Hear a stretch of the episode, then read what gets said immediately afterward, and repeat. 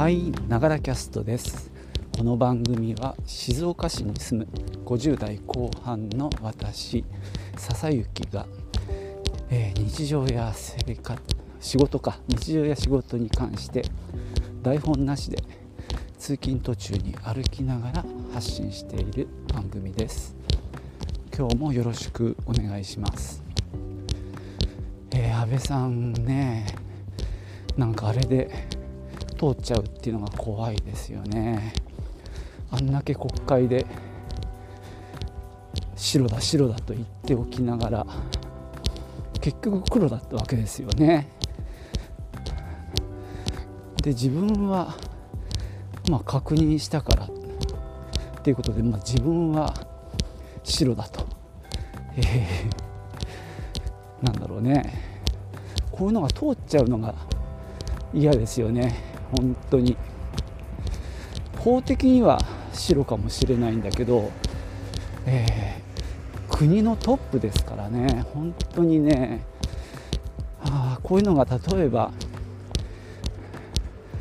どうでしょう。うん市の市会議員とか市長。もしくはまあ会社。でそういうことがあったらどうなんだろうってちょっと想像してみるとねいやうちの事務所は不正はしてない不正はしてないって言い続けておいて実際はね事務方が不正してましたとなった時にうーんいやそれもコントロールできないのって僕なんか思うしその事務方の管理も含めて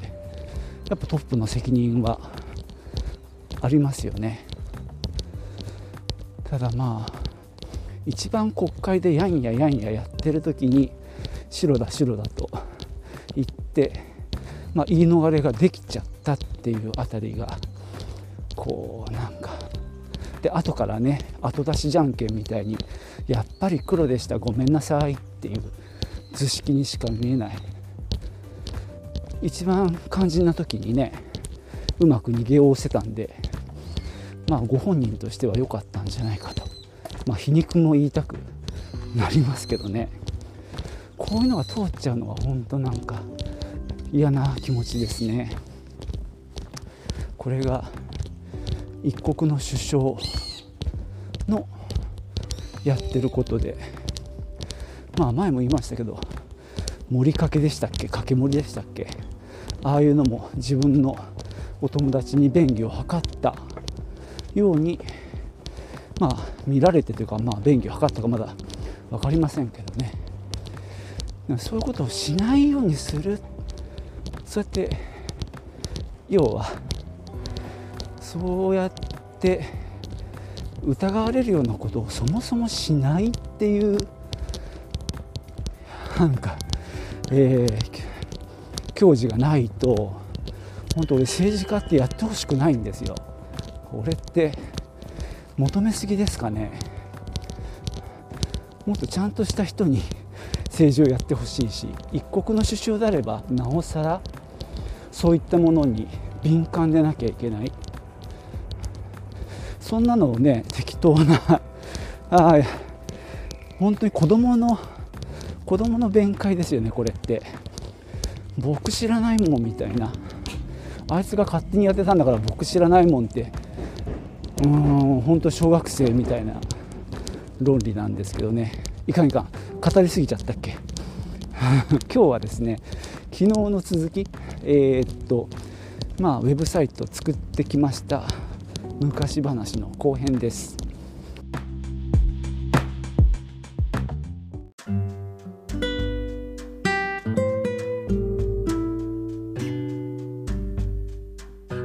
えー、昨日はですねまあ、えー、調べたら1996年から一応サイト的なものを運用してました。多分ドメインも取ったんじゃないかなと思うんですけどね。でまあ GoLive を結構長い間使って、まあ、サイトの管理をしてきました。ただまああのまあ、ページを作るのは結構力技だったので大変1個商品足せばリンクを貼ってえみたいな作業も発生するしまあ買い物かごもね一つの買い物かごが、まあ、ページにそのまま JavaScript が書いてあるので各ページを直しに行かなきゃいけないっていうのも大変だった。で、まあ、あと昨日ちょっと説明間違ってたんですけども、まあ、テーブルレイアウトから、まあ、Web 標準って呼ばれる HTML プラス CSS で、まあ、ページのレイアウトをコントロールしようっていう流れもあった中でさらにまあ XHTML っていう流れもあって、まあ、そういったものに、まあ、GoLive を使って、まあ、何度かやって食らいついていったっていう状況ですね。で SSI サーバーサイドインクルードの技術を使って、まあ、ヘッダーやフッターを、まあ、パーツ化したりっていうこともしたり。で、まあ、その延長線で、まあ、買い物かごの JavaScript の部分を、まあ、ちっちゃいあの、まあ、10行ぐらいのスクリプトの部分を、まあ、切り出してそれをまあヘッダーフッター同様パーツ化するっていうことを始めました。これをやるとですねまああの1個の、まあ、JavaScript だけ切り出した、まあ、HTML ファイルを、まあ、上書きすると、まあ、それをインクルードしている場所が全部同時に変わるわけですね、まあ、この手法を編み出したことでまあその買い物かごそのものの管理は随分楽になりました、まあ、これでねまあ今もう運用できる形の基礎ができたんですね。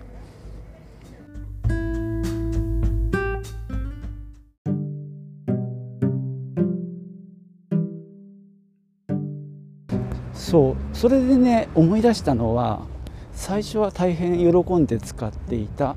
GoLive のそのパーツで管理するっていうねヘッダーとかフッターをっていう機能を使わなくなった理由っていうのを思い出しました。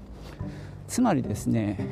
その場合ヘッダーを例えばデザインを変えるとそれを読み込んでいる一つ一つの HTML ファイルが確かこう修正がかかるんですよね。で修正をまあ反映させるにはそれらのファイルを全部アップロードしなきゃいけない。っていうことで何ていうかちょっとした修正を反映させるために結構大変になってきたんですね作業が、まあ、ちょっとごめんなさいうろ覚えなんだけど。で結局何やってるかっていうとローカルのファイルを書き直してるんですよね GoLive が一生懸命。でそれをサーバーに上げないと反映できないのでそれをアップロードするということで。そうするとね極端な話全部のページを上げなきゃいけないんですよね。あのヘッダーのデザイン変えるたびに。それがね嫌になっちゃったんだと。まあ確かそんなことだったと思います、えー、サーバーサイドインクルードであればまあその肝心のヘッダーのファイル修正かけてサーバーに上げちゃえばもうその時点でもうあと何もしなくていいんですね。個々の HTML のファイルはその、まあ、ヘッダーのファイルを読み込んでくるだけなのでローカルのファイルも触んないし、まあ、サーバーに上げたファイルも触んない、まあ、触るのはその肝心のヘッダーのファイルだけで済むっていうところですごく楽になったわけです、まあ、そんなことでねサーバーサイドインクルード SSI をま使い始めたんです。でまあそれはそれでね、まあ、やってきたわけですがやっぱりね一番の課題になってきたのがそのページを作るでそのページへの動線を作るためにインデックスページを作る。それをね手作業でやってるっていうところでまあある意味ある種の限界がまあ生じてたわけですね。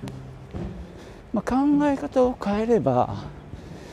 要は検索みたいな仕組みにしちゃって、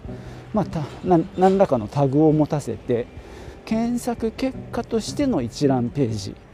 ていうのを、まあ、カテゴリーごとに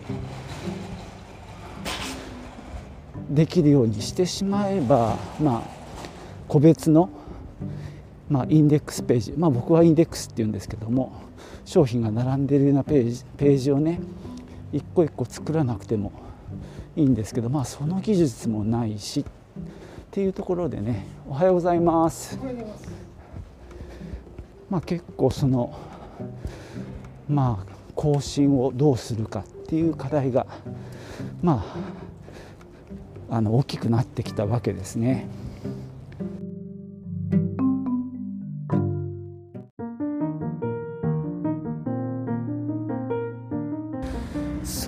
けでねとにかくもっと更新を楽にしたいっていうことで、まあ、いろんな、まあ、ことを模索しましてたどり着いたのが、まあ、いわゆるブログをね管理するシステム、まあえー、コンテンツマネジメントシステムっていうね CMS が、まあ、当時あのだんだんと流行り始めていて、まあ、自社サーバーにねそういうプログラムを置いてそれを使って、まあ、ブログを書きましょうみたいなものがその頃まあ割と出始めていてでまあそれを使って商品ページを管理できないかっていうふうにまあ、検討したんですね。で、まあ、結局のところ商品の詳細ページっていうのがまあ記事に相当するわけですねブログの。でそういった記事に対して記事を作成すると例えばブログって例えばカテゴリーを作ればそのカテゴリーの一覧の中にその記事のタイトルがバーって並んだりあるいは日付で何月っていう記事をあ何月っていうのをクリックすると、まあ、例えば5月っていうのを触れば5月の記事がバーッとリストアップされますよね。なのでこの仕組みを利用すればあの商品を紹介するページにたどり着くための、まあ、いろんな、えーインデックスのページが作れるというふうにま考えて CMS を使ってサイトを作ろうということになりました。これどうしてこういうふうに思ったのか僕もちょっと覚えてないですそういった記事があったのか多分何かでそういうアイデアを見て、まあ、それを利用しようと思ったんじゃないかなと思うんですね。まあ、CMS を使って、まあ、結局のところ EC サイトを使う作るっていうねことをまあやることにしたわけです。まあ、この時に選んだ CMS がムーバブルタイプっていうねまあ、当時一番有名だった CMS ですねでまああの無料のものもあったんですが優勝のプランにしてまあ割とねあのそれできちっと使える感じになったんで、まあ、べらぼうに高いってわけでもなかったので、まあ、それを購入してで実装しました。まあこれはそれなりに時間がかかりましたけど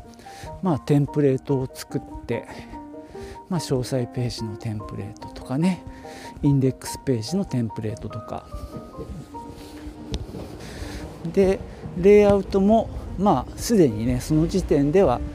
テーブルレイアウトはもう Go ライブ上でやめて、え、CSS を使ったレイアウトに移行していたので、まあ、それを全面的に今度は採用しようと思ったわけですね。まあ、その CMS へ移行した理由もう一つ思い出したんですけども要はテーブルレイアウトで作ったページをそちらの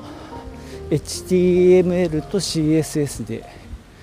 組み直してたんですよね。Web 標準で。それがねまた手作業なんですよ。もちろんねテンプレートみたいなものは作った上で、まあ、中身のコンテンツの部分をしかるべき場所にコピペしていくっていうまあこの地味な作業をまあ当時やってたわけですね。ただこれをやってた時にまた何か変わった時に要は入れ物というかそのレイアウトの書式を変えた時にまた似たようなことをやんなきゃいけないっていうことに気がついてですね。この何て言うか無意味なコピペの作業を今後もやるのかっていう、まあ、問題に行き着いたわけですね。まあ、それもね CMS を採用した大きな理由になります。なのでまあテーブルレイアウトからまあ CSS を使ったレイアウトへ移行している途中で、まあ、その作業に嫌気がさしてまたその後のことも考えてやっぱり CMS の方がいいと。でもう一個はまあ新しいコンテンツを追加した時に、まあ、そこへの動線、まあ、インデックスページがちゃんと自動で作られるっていうね本当に神のような あの進歩だったわけですけどね。まあそのためにそのムーバブルタイプっていうね CMS のテンプレートの書き方をまあ勉強してでまあほぼ狙った通りのページが作れるようになりました。まあ本当当時結構まあ頑張って作ったんで逆にですねもう今見るとちょっとこれは何でこうなってるんだろうってねテンプレートに謎は残ってるんですがまあおかげでねあの一応まあブログを書くようなイメージで商品紹介ページが作れるという形をなんとかね作って実はそれで今日に至っています。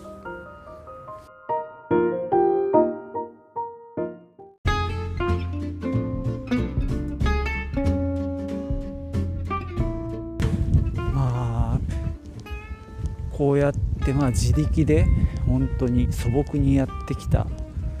わけなんですけどまあ本当ウェブの進化のスピードはめちゃくちゃ速くてもう本当に取り残されたままコツコツやってるだけなんですけどもまあそれでもね一応まあ会社店のサイトとしては機能しているのでまあなんとかはなってます。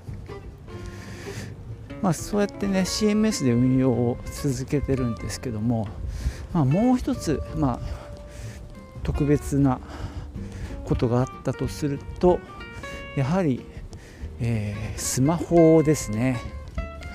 本当に前はねこれからスマホで見られる時代だなんて言われてたのがもう懐かしいんですけどもまあどんどんとスマホの閲覧の人が増えてきてやっぱ半分を超えてからは結構早かった気がします。まあ、そんなね僕もなんだろう Google アナリティクスをチェックするわけでもないのであのそんな実感を持っては言えないんですけどもある時ああもうこんなにスマホで見た見られてるんだっていう驚きはありましたね。でまあ、結局スマホ用のサイトをどうするか問題っていうのがねその当時からありまして、まあ、スマホ用に別のレイアウトでページを作るつまり2 1つのコンテンツに対して2つページを用意するっていうやり方。まあそれはね、まあ、ある意味王道かなとも思います。あただその前にね携帯サイトっていうのがありましたね。ガラケー向けの。そのガラケーで表示されるのを前提とした。ただもうそこはね僕はスルーしちゃったんですよ。まあちょっとそれはやめて、まあ、スマホになった時にいよいよ対応しなきゃいけなくなったっていうことなんですけども、まあ、今言ったように、まあ、2種類のページを用意するっていう方法ともう一つはね一つのページを、まあ、PC タブレットスマホの場合分けをして、まあ、表示するっていうねこれがまあ当時レスポンシブデザインっていうふうに言われて、まあ、持ち上げられてたわけですね。これだとファイルは1つで済むということになりますんで、まあ、僕はやっぱりそれを採用したかった。でまあいろんな方法があったんですが、まあ、これも当時流行ってたえー、ブートストラップっていうねフレームワークっていうのかな。その一式のセットを導入してそれをムーバブルタイプ上で、えー、動かすというか、えー、適用してなんとかね、まあ、レスポンシブなサイトに化けさせてなんとかごまかした次第です。それまではねもうスマホで見ると PC 用のサイトがすごいなんか縮小されて文字読めねえすみたいな感じで表示してたんですけどもまあブートストラップを当てることでなんだろうスマホでもちゃんとね読めるページにできました。でまあそこでね何ていうかほぼほぼ今の状況に追いついたかな。まあ今は今でいろんな問題があってまあ本当悩みはあれですね。あのいつまでたっても続きますね。まあその話はまた別の話としてしたいと思います、えー、今日はここまでで終わりにしたいと思います。最後までお聴きいただきましてありがとうございました。ではまた。チュース。